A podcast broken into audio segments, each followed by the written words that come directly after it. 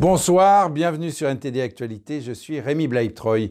Hier, le ministre des Transports, Clément Beaune, a signé un accord avec son homologue roumain pour aider à accroître les exportations de céréales ukrainiennes vers les pays en développement, notamment dans la zone méditerranéenne. Voici les détails. Les exportations de céréales de l'Ukraine se sont effondrées depuis le début de la guerre, car ces ports de la mer Noire qui sont un passage clé pour les expéditions ont été fermés ce qui a fait grimper les prix alimentaires mondiaux et fait craindre des pénuries en Afrique et au Moyen-Orient. Pour pallier à ce problème, un accord entre la France et la Roumanie a été signé hier par Clément Beaune, ministre français des Transports, et son homologue roumain Ionel Scriosteanu. C'est une coopération euh, nécessaire, utile, concrète, et je le dis aussi euh, très précisément, nous sommes prêts euh, à amplifier cet effort dans les semaines qui viennent dans le domaine de la logistique, des transports, mais dans tous les autres domaines de solidarité concrète entre nos pays européens et euh, à l'égard de l'Ukraine. L'accord porte sur les exportations par voie terrestre, maritime et fluviale. Selon un projet d'accord franco-roumain vu par Reuters, la France coopérerait sur le développement d'un projet visant à accroître l'efficacité du port de Galati, à équiper les points frontaliers dans le nord de la Roumanie, à maximiser l'utilisation des conteneurs à grains stationnés dans le port de Constanta, ainsi qu'à augmenter la capacité de ce dernier et du canal de Sulina. Il contribuera également à l'élaboration d'une stratégie à moyen terme sur les axes du corridor entre la Roumanie et l'Ukraine, et fournira des pilotis pour optimiser le trafic maritime. La France financera également l'expertise technique initiale et travaillera avec Bucarest pour identifier les financements futurs. Un accord international négocié par les Nations Unies autorisant les exportations de céréales à partir des ports ukrainiens de la mer Noire est entré en vigueur en août. Le président russe Vladimir Poutine a déclaré le 7 septembre que seuls deux des 87 navires étaient allés dans des pays pauvres, transportant 60 000 tonnes de produits céréaliers exportés dans le cadre de l'accord. Le ministre des Transports Clément Beaune a nié l'affirmation de Poutine.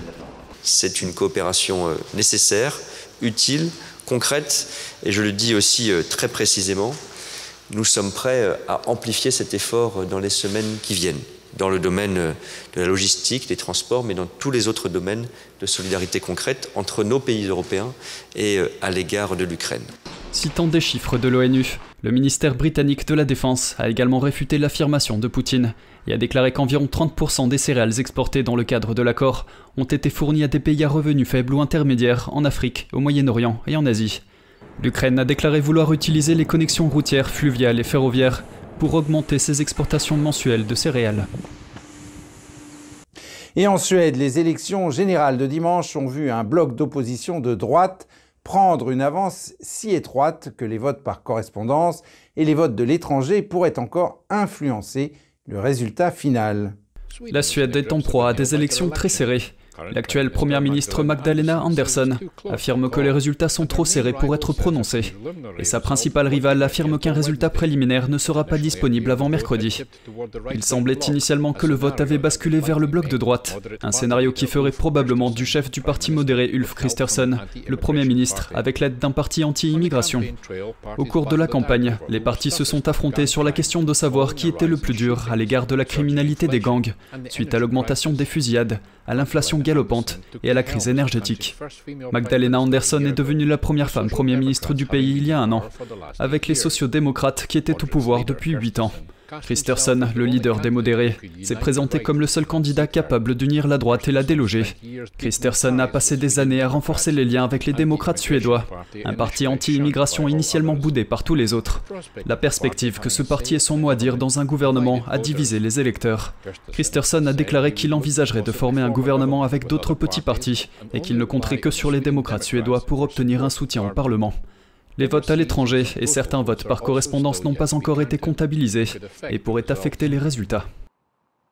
Et au Royaume-Uni, le roi Charles III a prononcé aujourd'hui son premier discours devant les deux chambres du Parlement en tant que monarque dans le Westminster Hall. Les présidents de la Chambre des communes et de la Chambre des lords ont juré fidélité au nouveau roi et exprimé leurs condoléances.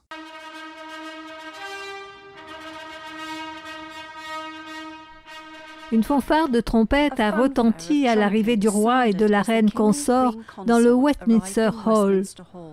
Le roi promet de suivre fidèlement l'exemple de sa mère dans son premier discours devant le Parlement.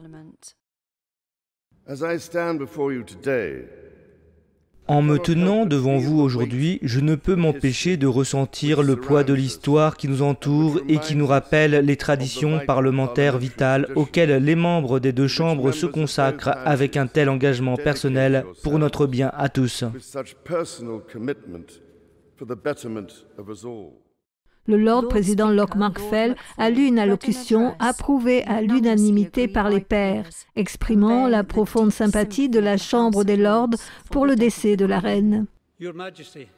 Votre Majesté, je vous souhaite la bienvenue, ainsi qu'à Sa Majesté la Reine Consort, au Parlement aujourd'hui, en cette occasion solennelle. Au nom de tous les membres de la Chambre des Lords, je vous promets ma loyauté.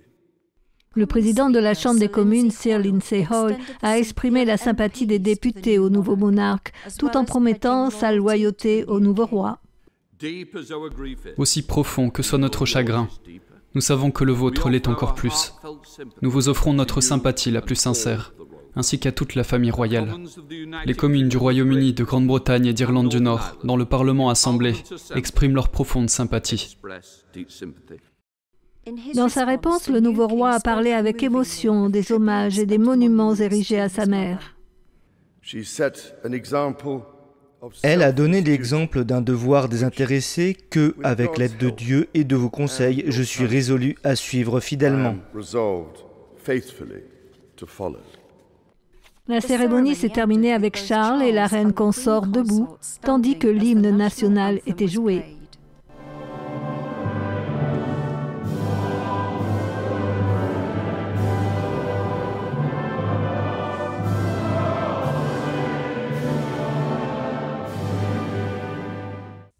L'Ukraine accuse la Russie d'avoir attaqué des infrastructures civiles comme les réseaux électriques et les installations d'eau et provoqué des coupures de courant.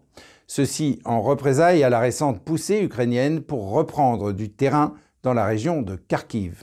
Les pompiers ont lutté contre un incendie dans une centrale thermique de Kharkiv en Ukraine dimanche à la suite de tirs de missiles russes qui ont provoqué des coupures de courant généralisées. Les autorités ukrainiennes ont accusé les forces russes d'attaquer les infrastructures civiles en représailles à l'offensive ukrainienne du week-end qui a chassé les Russes de son principal bastion dans la région de Kharkiv. Les autorités locales ont déclaré qu'au moins un officier de service avait été tué dans ces frappes. Le président ukrainien Volodymyr Zelensky a déclaré que les attaques avaient provoqué une panne totale dans les régions de Kharkiv et de Donetsk et des pannes partielles dans plusieurs autres endroits. Moscou nie que ses forces ciblent délibérément les civils. L'Ukraine affirme que ses forces ont reconquis près de 3000 km depuis le début du mois en diffusant des images du matériel russe qui est désormais entre leurs mains. Le ministre de la Défense Reznikov a adopté un ton prudent déclarant au Financial Times que les forces ukrainiennes pourraient être encerclées par des troupes russes si elles avançaient trop loin. Les serres ont contribué à faire des Pays-Bas le deuxième plus grand exportateur agricole du monde.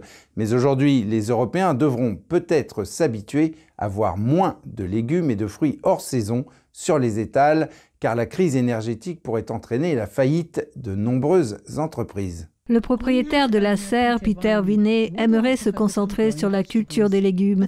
Mais depuis l'invasion de l'Ukraine par la Russie, sa vie tourne autour des prix du gaz et de l'électricité, plutôt que de ses poivrons rouges et jaunes ou de ses mini-concombres. Dans une serre comme celle-ci, en hiver, il faut la chauffer. Son installation de 32 hectares dans la province du Limbourg, dans le sud des Pays-Bas, produit 11 millions de kilogrammes de poivrons par an, dont beaucoup finissent dans les supermarchés allemands.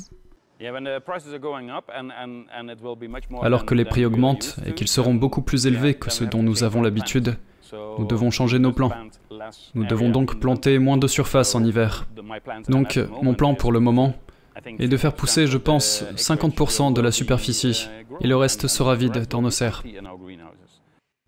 La Russie ayant restreint ses approvisionnements en gaz en réponse aux sanctions occidentales liées à son invasion de l'Ukraine, les prix européens se sont envolés pour atteindre 20 fois le niveau d'il y a un an. Jusqu'à récemment, les serres néerlandaises utilisaient environ 8% du total national de gaz. Les serres ont contribué à faire des Pays-Bas le deuxième plus grand exportateur agricole au monde après les États-Unis. Mais ce secteur, qui pèse 8 milliards d'euros, a grandi grâce au gaz bon marché et est aujourd'hui confronté à une crise qui accélérera le passage à d'autres sources d'énergie et pourrait entraîner la faillite de nombreuses entreprises. Le groupe industriel Glastonbury Netherlands affirme que jusqu'à 40% de ses 3000 membres sont en détresse financière. Cela pourrait se traduire par une diminution des fruits, légumes et fleurs hors saison dans les supermarchés européens et par un déplacement de la production vers des pays plus chauds comme l'Espagne, le Maroc et le Kenya. Certaines serres ont investi dans la biomasse pour se chauffer, mais le bois devient plus cher ou n'est plus disponible.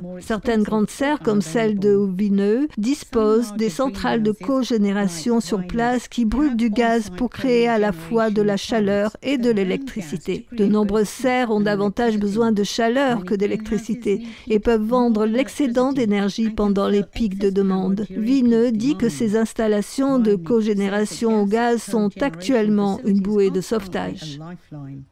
Je n'ai pas besoin de toute l'électricité, mais le marché a besoin de l'électricité car elle coûte cher. Donc nous produisons de l'électricité, nous la vendons au réseau. Et ensuite, la production de chaleur est parfois assez bon marché pour moi. Enraciné dans les traditions bouddhistes, l'ancienne discipline du Falun Gong est pratiquée dans toute l'Europe.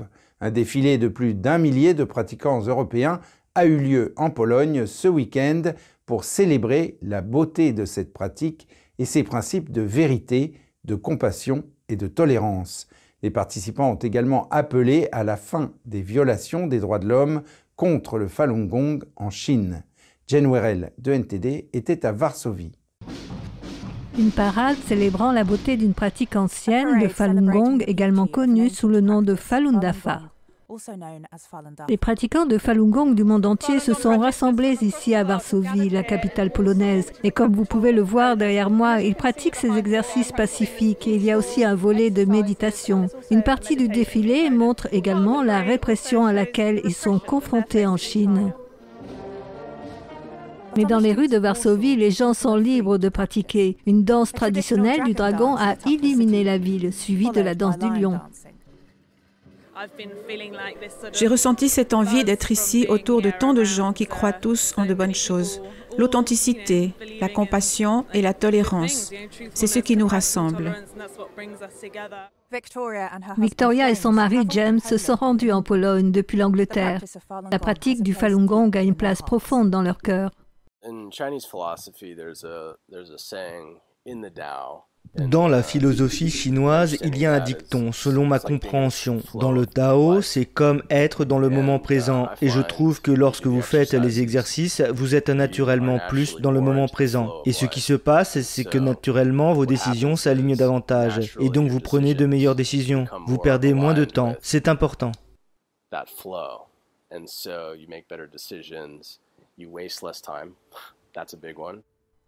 Ils font les exercices tôt le matin. Quand on est plus assidu, on se lève à 5 heures du matin pour s'entraîner, ça donne le ton de la journée. C'est difficile d'aller au lit tôt et c'est difficile de se lever aussitôt. Mais si tu le fais, c'est comme si ce petit effort se traduisait par une journée plus facile. C'est très bon, mais ça demande des efforts.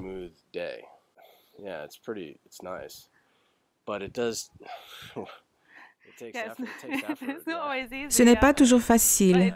Vous faites cet effort et puis à la fin, tout semble plus doux. Parmi ceux qui sont à Varsovie, il y a Polena, qui dit que la pratique l'a aidé à rester calme. Vêtue d'une robe traditionnelle ukrainienne, elle vit désormais en Pologne en raison de la guerre en Ukraine.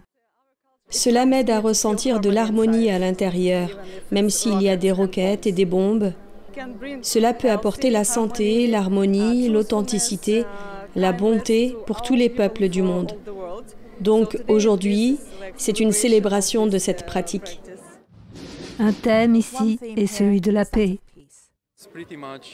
Il s'agit essentiellement de gens qui pensent qu'être bon, c'est bien, parce que les principes du Falun Gong sont la vérité, la bienveillance, la tolérance. Et cela a un attrait très large si vous voulez réellement une famille en paix, une société en paix. Ces enseignements sont quelque chose qui peut grandement aider. Tout comme dans le passé, il y avait Socrate qui soulevait quelques alarmes et transmettait la sagesse au peuple. Je veux dire, avec le Falun Gong, vous trouverez une sagesse vraiment profonde et la sagesse est très utile pour tout le monde.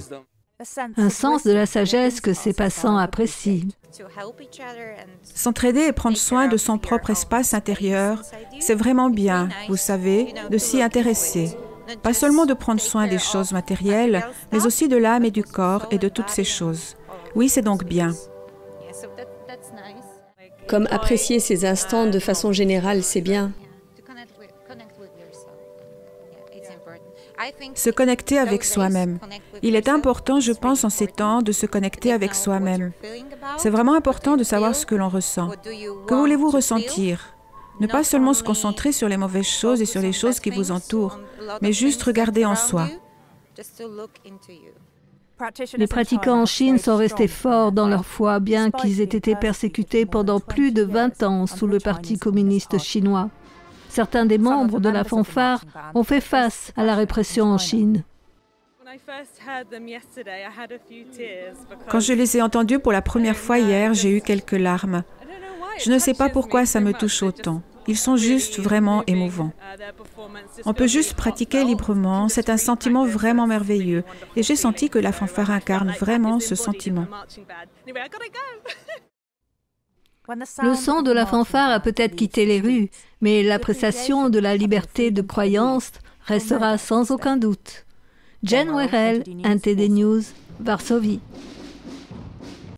Et c'est la fin de ce journal. Merci de l'avoir suivi. Restez avec nous sur NTD pour la suite de nos programmes.